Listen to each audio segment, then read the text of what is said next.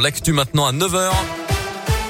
Et c'est avec Colin Code. Bonjour. Bonjour Mickaël, bonjour à tous. Et à la une ce matin, une maison détruite par un incendie cette nuit à Périeux dans le massif du budget. Dans l'un, les quatre occupants ont pu quitter les lieux à temps sans qu'il n'y ait de blessés. Donc selon les pompiers, on ignore pour l'instant l'origine précise de ce sinistre. L'intervention des pompiers est toujours en cours. La réaction du maire de Trévoux après une violente agression subie par un équipage de pompiers dans les nuits de mardi à mercredi. Ils avaient averti qu'un individu avait des tendances suicidaires, mais finalement, ils se sont retrouvés face à un homme très énervé sous l'emprise de l'alcool. Intervention houleuse qui s'est terminée par la dégradation du véhicule des pompiers, la vitre avant éclatée. Le département de l'Ain vient de voter une enveloppe budgétaire pour équiper justement les pompiers de caméras portatives lors de leurs interventions. Le maire de Trévoux a condamné cette agression sur les réseaux sociaux. Photo à retrouver d'ailleurs sur notre site internet radioscoop.com.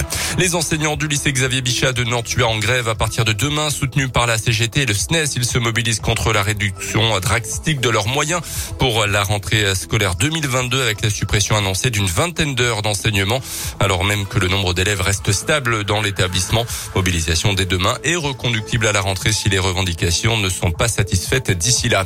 En bref, les voitures radars vont bientôt commencer à flasher en Saône-et-Loire à partir de mardi prochain. Quatre véhicules vont sillonner les principaux axes du département. D'après la préfecture, c'est notamment pour contrôler les itinéraires les plus accidentogènes. La Saône-et-Loire est l'un des départements les plus touchés par les accidents mortels sur la route. Sept personnes ont ainsi trouvé la mort au mois de janvier. Dans l'actu également, le convoi des libertés arrive dans la région. Aujourd'hui, il s'était lancé hier matin de Nice, direction Paris, puis Bruxelles. En passant par différentes villes de France, le convoi emprunte les routes secondaires et devrait faire étape à Lyon ce soir avant de repartir demain. À l'intérieur des antivax et des antipasses, mais dans les revendications, on trouve également le pouvoir d'achat et le prix des carburants. Dans l'un, un convoi devrait partir cet après-midi à 17h du plateau d'Hauteville pour rejoindre Amberieux en budget, puis l'agglomération lyonnaise. Vers la fin du pass vaccinal au printemps, justement, c'est en tout cas ce qu'a laissé entendre le porte-parole du gouvernement hier.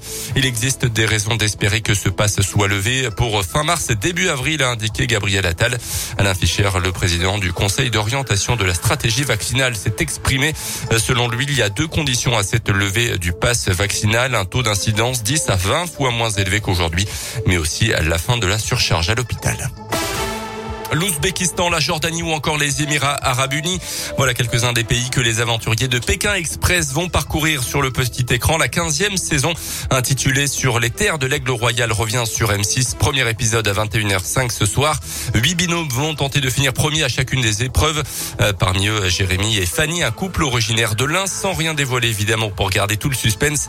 Ils sont revenus sur cette expérience unique avec Léa Dupérin. De la joie, du stress, parfois même aussi des larmes, l'émission met souvent les candidats à rude épreuve, de quoi leur laisser aussi pas mal de souvenirs, explique Jérémy. Express, c'est un ascenseur émotionnel. En trois jours de course, mais il y a, y a tellement de choses à raconter. Et c'est vrai que du coup, il y a beaucoup, beaucoup de souvenirs. Mais s'il faut en citer, bon bah, les premiers, comme la première famille qui nous a accueillis, euh, magique quoi. Des moments de soulagement aussi quand arrive la fin d'une épreuve pour Fanny. La première fois qu'on a vu Stéphane, en fait, on le drapeau rouge au loin, et ensuite on voit la, la petite euh, silhouette de Stéphane se dessiner de, de plus en plus nette, et là on est devenu fou, extraordinaire. On se dit, mais on l'a fait, c'est pas possible, c'est improbable. À découvrir cette saison une nouvelle règle du jeu, un pass express comme une sorte de joker, de quoi bouleverser la course pour reprendre les mots de l'animateur Stéphane Rothenberg. Et on suivra donc les aventures de Jérémy et Fanny, couple originaire de l'Inde en Pékin Express sur les terres de l'Aigle Royal. C'est donc ce soir premier épisode à partir de 21h05 sur M6. 9h03, merci beaucoup.